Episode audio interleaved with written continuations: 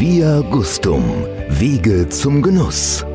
Der Genuss-Podcast. Von und mit Beate E. Wimmer.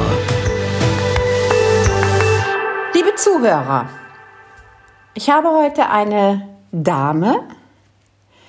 Sie wohnt in München und ist geboren in Saarburg im Kreis Trier.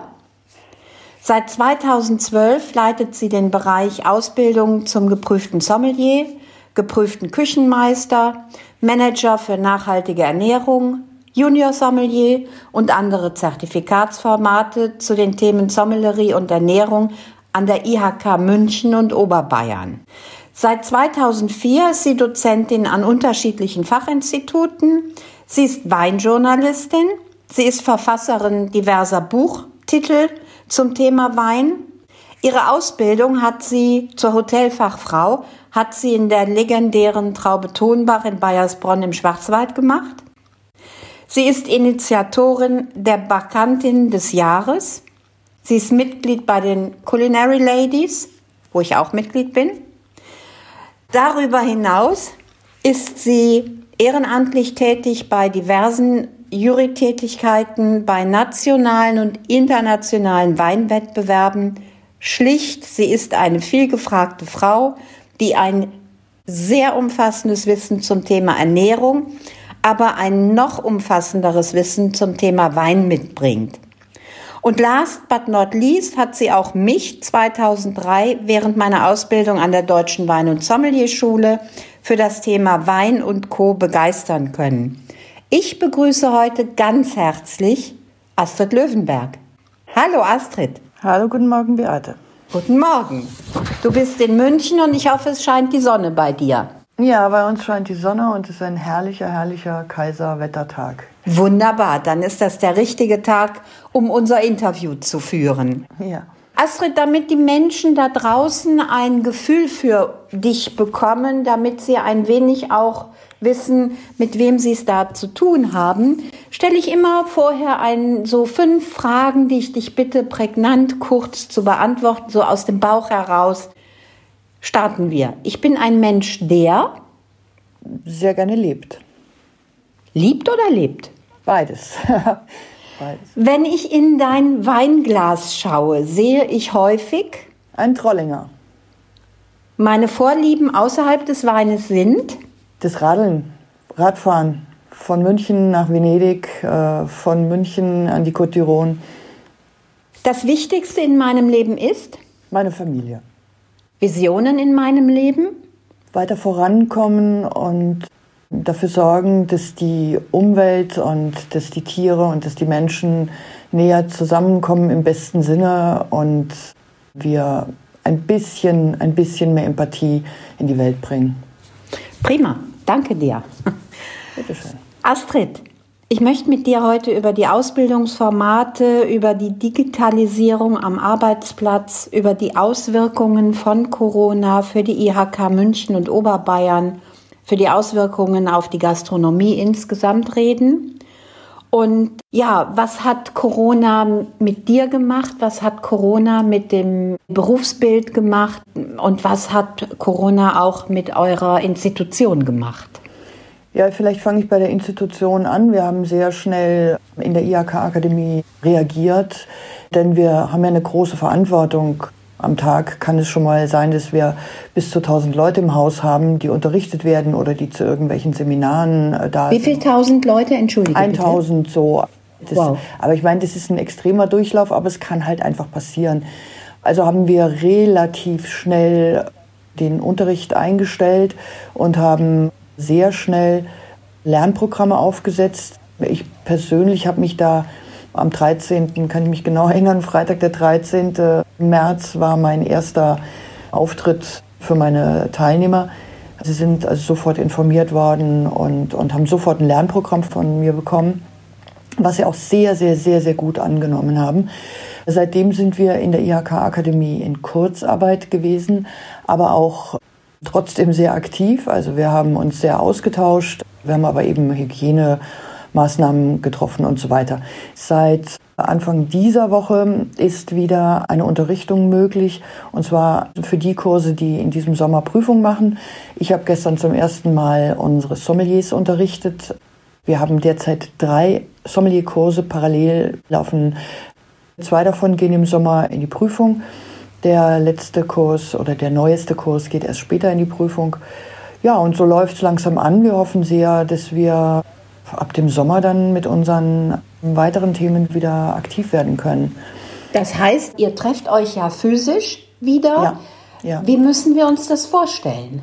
In einem sehr großen Raum mit sehr wenig Personen, mit sehr viel Abstand. Die Teilnehmer betreten den Raum natürlich mit Mundschutz, mit Masken. Wenn alle Teilnehmer sitzen, wenn der Dozent sitzt, können die Masken abgenommen werden.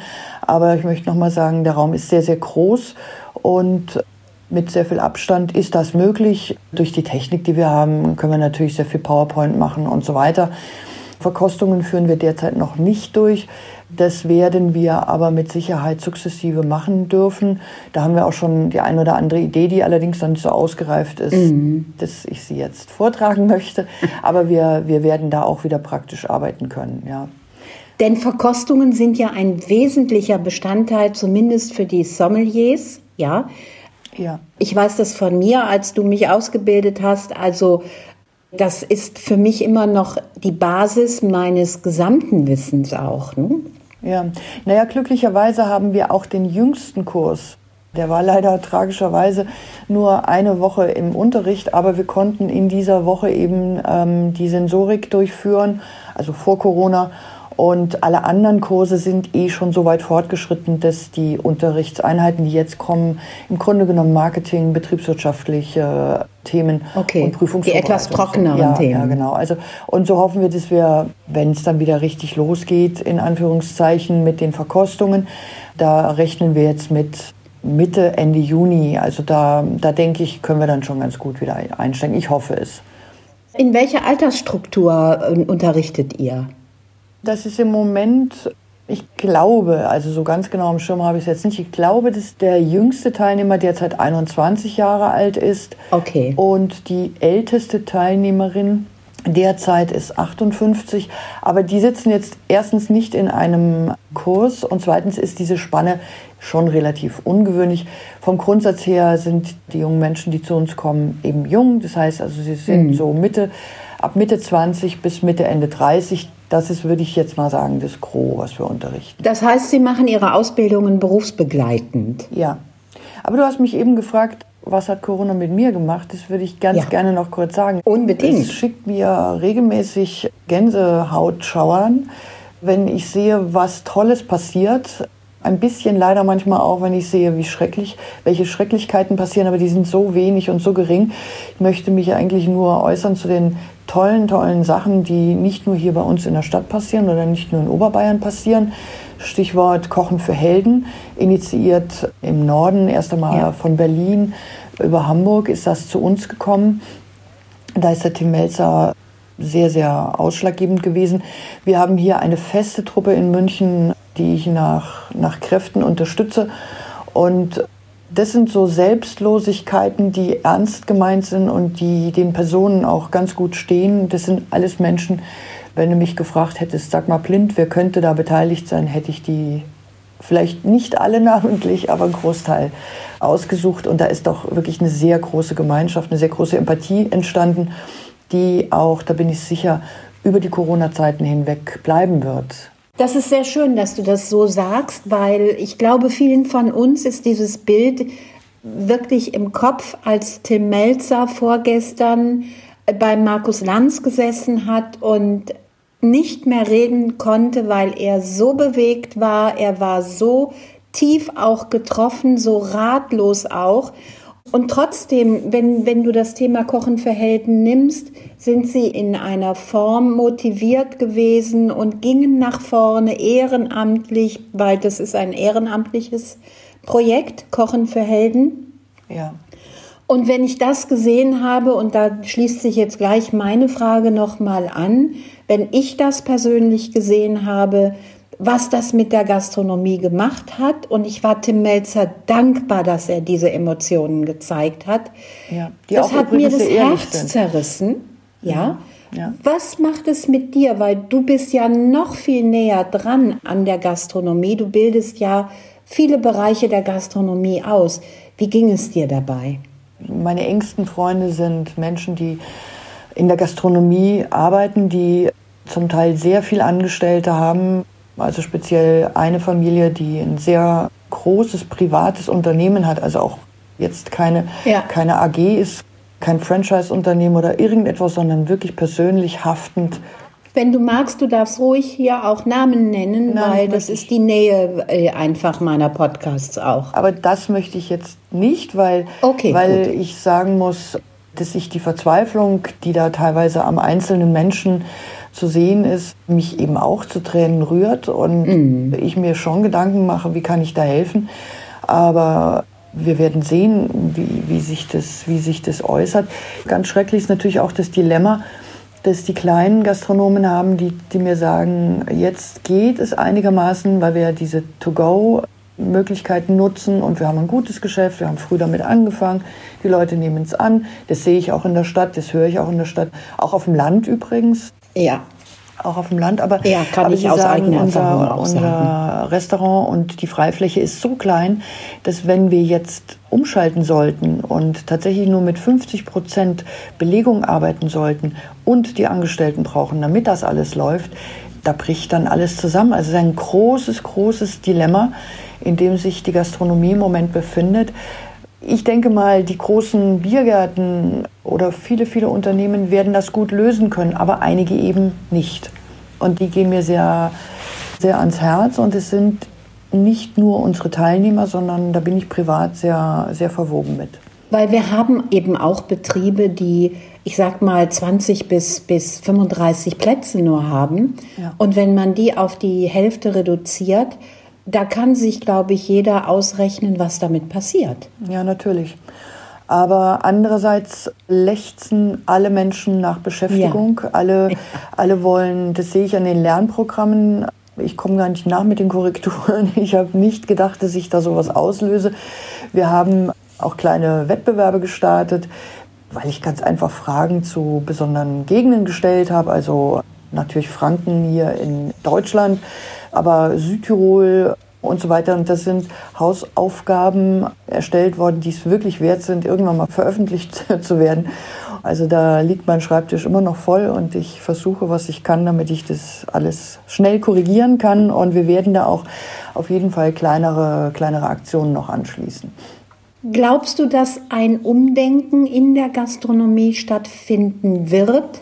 Ich hoffe ja, beziehungsweise ich denke, es findet gerade sehr viel Umdenken in den, in den Privathaushalten statt. Menschen, die niemals selber gekocht haben, kochen jetzt. Und wenn sich da eine Verknüpfung ergibt mit mehr Wertschätzung, weil die Menschen die praktische Erfahrung gemacht hat, was es tatsächlich wert ist und was es tatsächlich auch an zeitlichem, handwerklichen Aufwand bedeutet, doch selber zu kochen. Und also da wünsche ich mir eine Verknüpfung. Ich glaube auch, dass sie stattfindet.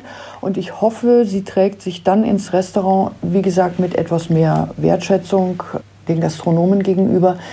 Ich sehe aber auch schon oder ich höre auch schon, dass die, die Gastronomen mir sagen, ach toll, wir, wir haben so einen engen Kontakt und wir werden angerufen und wir wissen, dass äh, unsere Stammgäste schon vor der Tür trappeln und sie empfehlen dann halt einfach, das finde ich eine ganz gute Idee, ja. sie empfehlen einfach, wenn wir euch nicht mehr platzieren können, dann, dann holt euch doch euer Essen nach Hause. Also das wäre natürlich die ideale Also Kombi. Sie machen dann eine Kombination daraus. Ja, ja.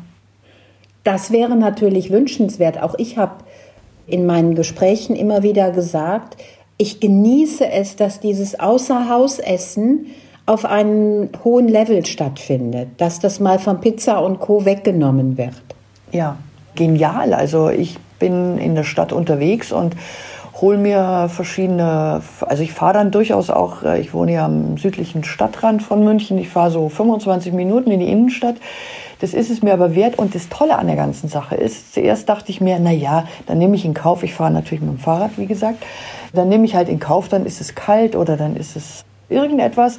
Aber entweder ich bekomme, ich bekomme wirklich die tollsten nicht-Plastikverpackungen, die das, die das Essen so, so wunderbar schützen und es so wunderbar gekocht ist. Das ist bei mir zu Hause eben immer noch einfach ausgepackt, aufs Porzellan gelegt und es ist essbereit. Oder diese wunderschönen Bastelboxen, die man, die man ja auch bekommt. Genau, mit Anleitung. Ja, genau. Also das macht ja auch wahnsinnig viel Spaß. Ja. Da kann ich vielleicht jetzt einen Namen nennen. Das Tian hat mir die erste Bastelbox geliefert. Ich bin total begeistert gewesen. Ich habe allerdings in der falschen Reihenfolge, es war ein wahnsinnig tolles, köstliches, rösches Brot dabei. Die Box war für zwei Personen gedacht. Ich habe das Brot gegessen. da habe ich dann mit dem Rest ein bisschen Probleme gehabt, weil, ich zu viel gegessen hatte.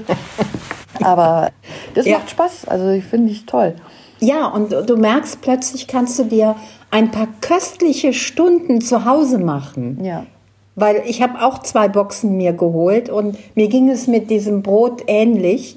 Aber da ich ja mit meinem Wohnmobil unterwegs war, hatte das Brot nicht mal bis zu Hause überlebt. Also ja, ich musste es dann schon essen. Ich denke aber, um das zu diesem Thema nochmal noch mal ganz deutlich zu sagen, ich kämpfe in, in den Unterrichten, die wir machen, ganz oft mit der Aussage, ich habe keine Zeit zu kochen, das ist alles zu teuer, ich kann mir das nicht leisten, also diese, diese üblichen Geschichten. Oder ich bin alleine, das lohnt sich nicht. Und ich muss jetzt einfach mal sagen, ich lebe faktisch seit zehn Jahren alleine. Ich koche jeden Abend, jeden Abend. Und ich freue mich mit einer riesigen, riesigen großen Freude, nach Hause zu kommen. Entweder ich habe natürlich irgendetwas gekocht, zum Beispiel ein Huhn gekocht und habe davon noch eine Suppe. Also das heißt, ich habe eventuell einen Teil convenient, den ich selber hergestellt habe und muss nicht so viel machen.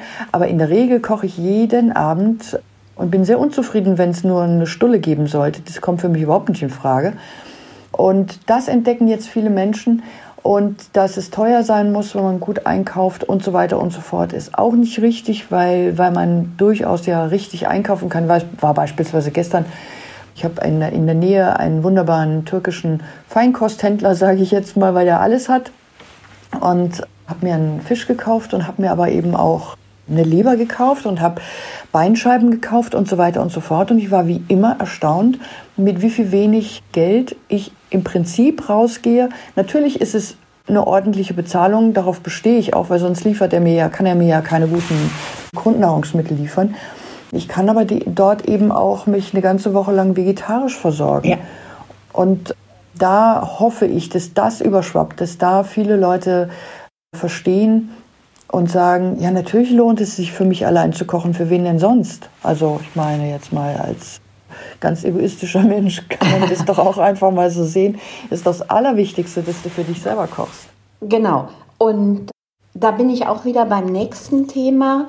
Du bildest ja auch Manager für nachhaltige Ernährung aus. Ja. Glaubst du, dass die Menschen während Corona, als sie entdeckten, jetzt müssen wir für uns selber kochen, wir können nicht in den nächsten Pizzaladen oder wir können nicht in die nächste Pommesbude gehen, Wobei ich das nicht verteufeln will, das mache ich auch schon mal ganz gerne, aber eben nicht regelmäßig.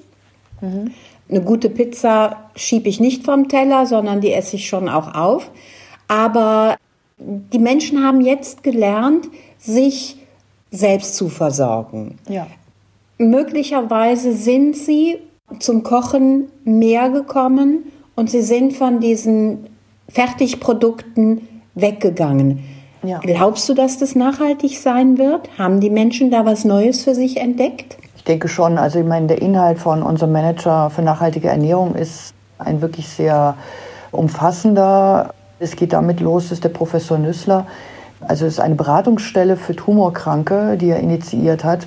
Da kann jeder Betroffene hingehen und Nüssler hat ein tolles Buch geschrieben, das heißt, leider sage ich jetzt mal in Anführungszeichen, stark gegen Krebs, denn ich finde, es sollte heißen gesund, gesund, gesund, gesund, indem er ganz klar und einfach erklärt, wie wichtig Ernährung für unsere Gesundheit, für unseren Körper, für unser Leben, für unseren Antrieb ist. Er sagt auch, dass jeder Betroffene, der zu Ihnen kommt, die Frage stellt, wie soll ich meine Ernährung umstellen? Worauf er natürlich dann sofort antwortet, weil er dem Thema Ernährung, Kochen und so weiter sehr nahe ist. Er kocht selber auch sehr gut. Also das ist ein Inhalt des Professor Nüssler. einen kleinen Vortrag oder einen Vortrag hält, in dem er die Kausalität zwischen logischerweise dem, was du in deinen Körper hineingibst und den Auswirkungen auf den Körper kundtut. Er sagt natürlich auch, mit welchen sehr einfachen Lebensmitteln man das tun kann. Und er sagt sogar, dass zum Beispiel der tägliche Fleischkonsum natürlich überhaupt nicht in Frage kommt. Ja. Und das reduziert den Preis, wenn man einfach ordentliches Fleisch einkauft, dann kostet es natürlich ein bisschen mehr. Die Inhaltlichkeit von 100 Gramm ordentlichem Fleisch, das heißt also ein Tier, das gut ernährt worden ist, das gut gelebt hat, das vor allem auch mit sehr großem Respekt geschlachtet worden ist, also ohne Todesangst und all diese Geschichten. Viel Bewegung hatte. Viel Bewegung hatte, aber, ja. aber eben auch im letzten Moment, diese Schlachtung ist so wichtig wenn ein Tier ohne Todesangst tatsächlich anständig mit den Möglichkeiten, die es heute gibt, geschlachtet wird, dann entwickelt es viel, viel weniger Stresshormone, die sich dann auch wieder auf die Fleischqualität äußern. Also diese 100 Gramm Fleisch haben viel mehr Inhalt als 180 oder 200 von den armen Tieren, die ganz furchtbar gehalten werden und wo man wirklich sagen muss, wie können Menschen überhaupt in Erwägung ziehen, dass ein Kilo Fleisch irgendetwas in der Größenordnung von drei Euro kostet, egal von welchem Tier. Ja, und dann hat die ganze Geschichte noch einen wichtigen Unterrichtseinheit, die heißt Qualität und Wirtschaftlichkeit. Und da wird genau das erklärt, wie man mit hoher Qualität sich ernähren kann und es trotzdem wirtschaftlich ist. Und da kommen auch Produkte wie modernes Convenience. Also im Prinzip eine Suppe, die du selber herstellst, aus der du dann eben unterschiedliche Gerichte machen kannst. Es gibt etwas, das heißt energieeffiziente Küche. Da habe ich gerade gestern mit dem zukünftigen Dozenten gesprochen, der da ein tolles Programm entwickelt hat. Das heißt, die Energieeffizienz, die jetzt nicht nur darin liegt, dass du den Herd anschaltest oder nicht, sondern die darin liegt, wie viel Abfall du erzeugst und was überhaupt Abfall ist und was mhm. vielleicht gar kein Abfall sein muss und so weiter und so fort. Wir, wir reden über kulinarische Intelligenz, das macht die Annex Seitz. Der Franz Keller wird saisonale Leitbilder für die Menüplanung aufzeigen. Wir werden natürlich und Franz Keller ist dein Lebensgefährte, das dürfen wir hier durchaus öffentlich sagen, weil jeder würde sich jetzt wundern, wenn wir es nicht erwähnen. Mit Fug und Recht. Der wunderbare Falkenhof, auf dem ich auch schon sein durfte. Ja, ich meine, da, da habe ich natürlich auch eine Quelle, aus der ich sehr schöpfen kann. Klar, er lebt es ja auch vor. Ja, also da ja. brauchen wir gar nicht drum herum zu reden. Ja, und wir, wir kochen natürlich und stellen da eben so Dinge, ganz einfache, ganz einfache, sehr gute Produkte vor. Natürlich auch hier aus Bayern. Wir, es gibt die tollsten Fischzuchten hier. Es gibt hier auch tolle Metzger. Ja. Und also das ist ein sehr umfangreicher sagen wir mal, zehn Tageskurs, in dem wir Leute erreichen, die professionell damit zu tun haben, mit, mit Ernährung. Das bedeutet, das können Menschen sein, also eine Teilnehmerin kommt aus einem Ministerium, nicht einem bayerischen. Wir haben Teilnehmer, die leiten Kantinen, die leiten Restaurants. Wir haben Privatleute, die einfach sagen, das ist uns wichtig für unser Leben. Da können wir sehr viele Menschen erreichen. Und last but not least haben wir einen Tag da ist das Thema Verantwortung in der Agrar- und Ernährungspolitik, die auch tatsächlich von einem Politiker geleitet wird. Und da freue ich mich sehr drauf, weil das jemand ist, der Forstwirtschaft studiert hat, der promoviert ist und ja. der wirklich weiß, wovon er spricht. Der im Thema drin ist. Ja. Aber um nochmals auf meine Eingangsfrage zu kommen, glaubst du, dass das auch die Menschen mittlerweile bewegt? Ja, absolut. Das wäre wünschenswert. Also wer nicht versteht, dass die Umwelt, in der wir uns bewegen, davon profitiert, wenn wir Rücksicht auf sie nehmen und der versteht, dass nicht jede Plastiktüte einfach irgendwo hingeschmissen werden kann und dass man Plastiktüten auch vermeiden kann, der die Luft schützt, der die Umwelt schützt, der die Tiere schützt, der aber vor allem sich selber auch schützt, indem er genau weiß, was er in sich hineingibt, in ja. seinen Körper hineingibt, das ist das, was ihn antreibt. Wenn er, wenn er seinem Auto besonderes Öl gibt und meint, dass das besser ist für seinen Motor, dann ist es doch relativ normal zu wissen, was du an Ernährung in deinen Körper gibst. Dann ist es auch wichtig, genauso wie schöngeistige Themen für Absolut. mich ganz nah damit verbunden sind. Also ein Mensch, der sich mit schöngeistigem, Wunderbaren umgibt, hat eine andere Geisteshaltung als jemand, ja. Ja, als jemand, der sich nur mit Negativem umgibt. Also ich glaube, das müssen wir uns einfach immer wieder gegenwärtigen. Also ich mache ja einmal im Jahr mache ich bei Buchinger das Heilfasten und Andreas Buchinger sagt immer wieder, alles Schlechte kommt aus dem Darm. Das heißt, was du in dich hineingibst, es kommt auch raus, ob es gut oder schlecht ist. Ja, natürlich. Und das kann jeder für sich auch selber bestimmen. Astrid, lass uns noch bitte auf die Digitalisierung kommen. Ja. Ich glaube, dass viele erschüttert waren zu Anfang Corona, als diese Kontaktbeschränkung kam, wie wenig doch, wir sind alle mediale, digitalisierte Menschen, scheinbar, und dann haben wir festgestellt, dass wir doch recht wenig digitalisiert sind in unserem Berufsleben. Mir wurde das so klar, als plötzlich die Ministerpräsidenten alle digital zusammenkamen und dabei, das war für mich so ein Aha-Effekt. Mhm. War das bei euch auch so?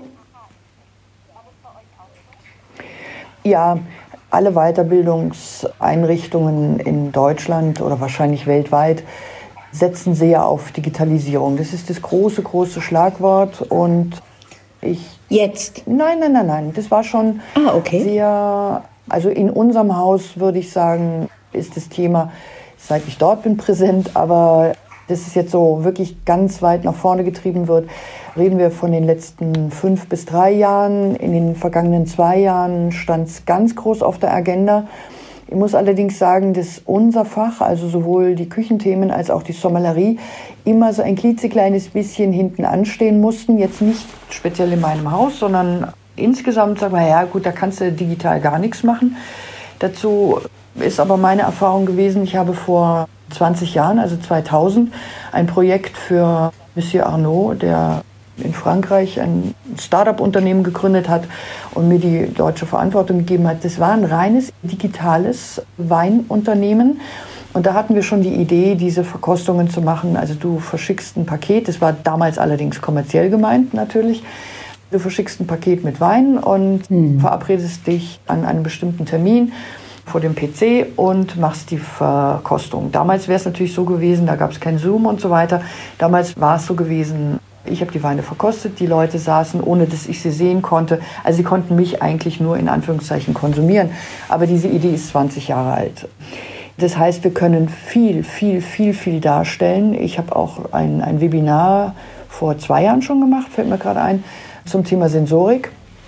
Denn all diese Themen haben ja auch theoretische Anteile, die du, glaube ich, ganz bunt und ganz interessant rüberbringen kannst. Das siehst du ja auch, wenn du Bücher liest über Weinthemen. Ich meine, das ist ja im Prinzip nichts anderes. Das ist ja nur, du liest es, statt dass es dir gezeigt wird. Und wenn du dann einsteigen möchtest, musst du ja auch zweiten Weg gehen. Also die Verkostung natürlich, all, all diese ganz sensitiven, körpernahen Dinge, die kannst du natürlich dann am Ende wirklich nur persönlich wahrnehmen. Aber ich habe Vorlesungen gehört von meinem absoluten Sensorikguru, Professor Hatt, der liest hier ab und zu in der Kaulbachstraße. Das ist der Mensch, der die Sensorik für mich aufgeschlüsselt und vernünftig dargestellt hat. Wobei er das ganze Thema im Prinzip für jeden, also jetzt nicht als Weinsensorik erarbeitet, sondern er sagt, jeder Mensch hat eben diese Sensorik und er erklärt es. Er erklärt, wie Riechen funktioniert und Essen und Schmecken funktioniert und so weiter. Und da lese ich alles, was der veröffentlicht. Natürlich ist es digital, wenn du so. Also es ist natürlich nicht digital, aber wie, wie digitales Lernen mhm. ist es zunächst einmal ohne das wirkliche Schmecken. Aber so weit sollte man auch kommen als sensorisch gut geschulter Mensch, dass man sich vorstellen kann, wie etwas schmeckt. Als Kind durften wir Nicola trinken und ich habe mir dann aber immer gesagt, so jetzt stelle ich es mir einfach vor und du kannst assoziieren. Mein Sommelierlehrer hat mir das so beigebracht. Der hat gesagt, du musst in der Lage sein, wenn du im Restaurant stehst und der Gast sagt dir, was er, was er sich gerade ausgesucht hat, du musst in der Lage sein, dir wirklich ganz, ganz reell in deinem Inneren vorzustellen, wie die Geschmäcker sind, die du da verbinden willst zwischen dem Menü und zwischen dem Wein. Mhm. Und ja, das kann man trainieren. Das erfordert natürlich auch von den Teilnehmern eine hohe Disziplin.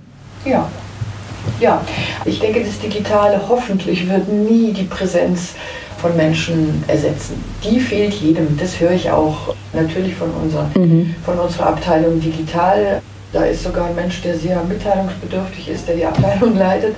Ich glaube nicht, dass der in seinem Leben darauf verzichten will, anderen zu begegnen. Und natürlich geht ein bisschen verloren an zwischenmenschlichen Impulsen. Aber ich glaube doch, dass man, also man kann sich sicher digital sehr gut austauschen. Man sollte aber immer wissen, dass man sich auch noch mal sehen muss.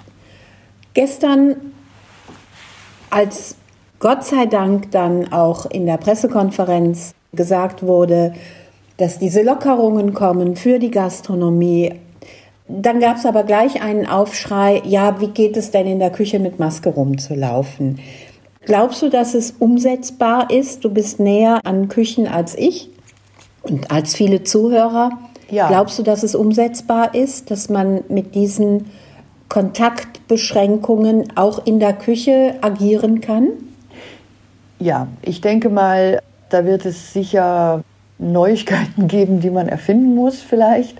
Aber der Tim Melzer hatte ja zum Beispiel auch so eine Maske an, die bei mir hier jedes Restaurant schon benutzt. Oder jedes ist jetzt übertrieben. Was war das für eine Maske? Das ist so ein, ein Plexiglas-Ding, das setzt du dir wie ein Stirnband auf. Ja. Es verdeckt dein Gesicht, ist von, quasi von der Stirn bis weit in den, in den Halsbereich hinein. Ist auch gebogen, sodass dass da wirklich ein relativ großer Schutz ist. Natürlich wird das etwas schwierig im Abschmecken im Moment, im, im aller Minute anrichten, wenn vorher noch was probiert werden muss und so weiter. Aber ich kann mir schon vorstellen, dass man sich da drauf einstellen kann. Also ich habe jetzt ein Bild vor mir, wenn ich da mal ein paar Namen nennen darf, Hansi Haas, Hartwig etc. Wenn ich die so sehe in ihren Restaurants, äh, dass die mal ganz schnell probieren, da müssen sie sich ein bisschen umgewöhnen. Aber ich kann mir vorstellen, dass es machbar ist, ja. Wo ein Wille, da ein Weg. Ja, und, die, und das Mise en place kannst du sowieso ganz gut mit einer ganz konventionellen Mundschutzgeschichte erledigen. Also das Mise en place bedeutet ja, dass du, wenn du morgens kommst, dass du deine Fonds ansetzt, dass du Gemüse putzt, dass du... Genau, was ja außerhalb des, des Geschäftsbetriebes ja, ja. stattfindet. Ja. Weil der, der Koch oder die Küche kommt ja nicht gerade fünf Minuten bevor der Gast kommt, sondern da ist ja eine ganze Menge im Vorfeld zu tun. Ja, eben. Also und diese Arbeiten sind sowieso zu erledigen. Ich meine, ich habe gestern sehr lange meinen Mundschutz anhaben müssen und habe mir gedacht, ei, ei, ei, ei, bin ich froh, wenn ich zu Hause bin. Aber es ist sicher eine Frage der Gewohnheit. Wird da diese, dieser Plexiglasschutz für dich eine Alternative sein? Ach, für mich jetzt ja, warum nicht? Ich könnte ja durchaus mal versuchen, so ein Ding anzuschaffen. Ja, aber im Falle der, wenn ich im Unterricht sitze, muss ich ja, wenn ich weit genug Abstand halte, muss ich, muss ich den Mundschutz ja nicht tragen. Ah, okay, okay, sodass dich die Leute, weil da wollte ich jetzt gerade drauf hinaus. Ich finde es immer bedauerlich. Ich gehe hier in meinen Markt und werde immer freundlich und fröhlich begrüßt. Und mhm. jetzt erkennen die mich nicht mehr. Und das ist eben auch bei dieser ganzen Kontaktbeschränkung für mich schon auch schwierig. Ja, die Frage stelle ich mir auch und dann sagen mir die Leute, bei denen ich bin, okay. ja, hör mal, wir kennen dich gut genug, ja. natürlich wissen wir, wer du bist. Also ja, natürlich, wenn du Stammgast oder Stammkunde irgendwo bist, dann erkennen sie dich. Aber ich verstehe genau, was du meinst mir ist es schon auch so gegangen, dass ich im Zweifel war, ob ich jetzt die, die Person vor mir habe, von der ich annehme, dass sie es ist, ja. Astrid, ich habe eingangs gesagt, du bist die Initiatorin der Bakantin des Jahres. Ja. Magst du uns da was zu erzählen? Was ist das? Ja, also das ist ein Projekt, das leider, weil es ein reines Frauenthema ist, ein bisschen in Stocken geraten. Es geht bei der Bakantin des Jahres darum, wie er Dinge in Bewegung setzt. Das können Winzerinnen sein, das können Sommelier sein, das können aber auch Fachhändlerinnen, das können private Frauen sein. Also ich meine, ich habe ein, eine wunder, wunder, wunderbare Freundin, die eine, eine Probe hat, die ist unvorstellbar gut und sie, sie setzt auch viel in Bewegung, weil sie anscheinend so viel Einfluss hat, dass die Menschen ihr zuhören. Und Winzer mich anrufen und sagen, du, da ist jemand, die kauft plötzlich Trollinger en masse. Also in München will das was heißen. Also solche, solche Menschen, die vielleicht auch gar nicht so sehr jetzt im, wie soll ich sagen, eine andere Freundin von mir ist Journalistin, jetzt aber nicht wirklich die reine Weinjournalistin. Sie bringt aber Weinthemen zusammen und sie, und sie initiiert sehr viel und so weiter. Also und da würde ich mich freuen. Das ist jetzt natürlich alles ein bisschen untergegangen, genau wie die Culinary Ladies für mich ein bisschen ich zurückstellen musste. Ja, wie soll ich sagen, weil natürlich die Herausforderungen, plötzlich dann doch in die Digitalisierung einzusteigen, Lernprogramme aufzusetzen, sehr viel Zeit genommen hat. Also auch bei aller Kurzarbeit geht da die Arbeit nicht aus. Und, ohne das jetzt bewerben zu wollen, ich eine wunderbare Arbeit habe, indem ich Franz begleite. Er hat gerade, als die Pandemie losging, ein neues Buch herausgebracht. Ich habe es hier liegen, ab in die Küche. Ja, und da sind sehr viele Anfragen ja. und so weiter und so fort. Also drum hat es ein bisschen gelitten, aber ich habe es nicht aus den Augen verloren und ich denke, Spätestens im nächsten Jahr wird es dann wieder aufs Tablett kommen. Wir werden daran arbeiten, wir Frauen gemeint. ja, ja, genau. Ist jetzt eigentlich immer nur ein Förderprogramm gewesen, weil, das weißt du selber, du kannst immer noch im Thema Gleiches leisten. Es ist schwierig für viele, viele Frauen, sich dann doch genauso wahrgenommen zu sehen wie es bei Männern ist. Natürlich hat sich das so total es, verbessert. Viel, viel hat sich verbessert. Aber es gibt halt immer noch Frauen, die im Schatten stehen in diesem Thema. Und darum geht es mir einfach, äh, denen ein bisschen eine Bühne zu, zu liefern. Das ist ein sehr schönes Schlusswort. Ja. Vielen, vielen Dank, Astrid. Ich danke Wir dir. sehen uns hoffentlich auch bald wieder und hoffentlich auch wieder bald auf dem Falkenhof. Ich freue mich sehr darauf. Astrid, Ganz, ganz herzlichen Dank für deine Worte, für deinen Einblick in deine Tätigkeit, für dein, das, was du tust. Extremst interessant. Du bist ein Mensch, der mit dem Thema wirklich andere Menschen infiziert. Ich habe, nachdem ich bei dir dann die Ausbildung genossen habe, das war schon 2003, habe ich für mich den Spruch geprägt, wenn es einen Virus Wein gibt, dann hat er mich voll erwischt. Ja, wunderbar. ich danke dir dafür, dass du wesentlich dafür, dazu beigetragen hast. Sehr gerne, sehr gerne. Astrid, bleib gesund, mach weiter so, du Netzwerkerin aller Frauen. Und ich freue mich, wenn wir uns wiedersehen. Ja, ich freue mich auch und lass es du dir auch gut gehen. Und ich freue mich, dein, dein Mobil mal wieder zu sehen und finde auch, dass du sehr aktiv dazu beiträgst, dass da Leben in die Kulinarik kommt. Und ja, also hoff hoffentlich sehen wir uns bald wieder. Essen und trinken wir weiter. genau. Alles Liebe dir, Astrid. Danke. Tschüss. Tschüss und grüß mir München. Ja, mach ich gern. Tschüss. Ciao. Tschüss. Ciao. In Via Gustum. Wege zum Genuss. Der Genuss-Podcast. Von und mit Beate E. Wimmer.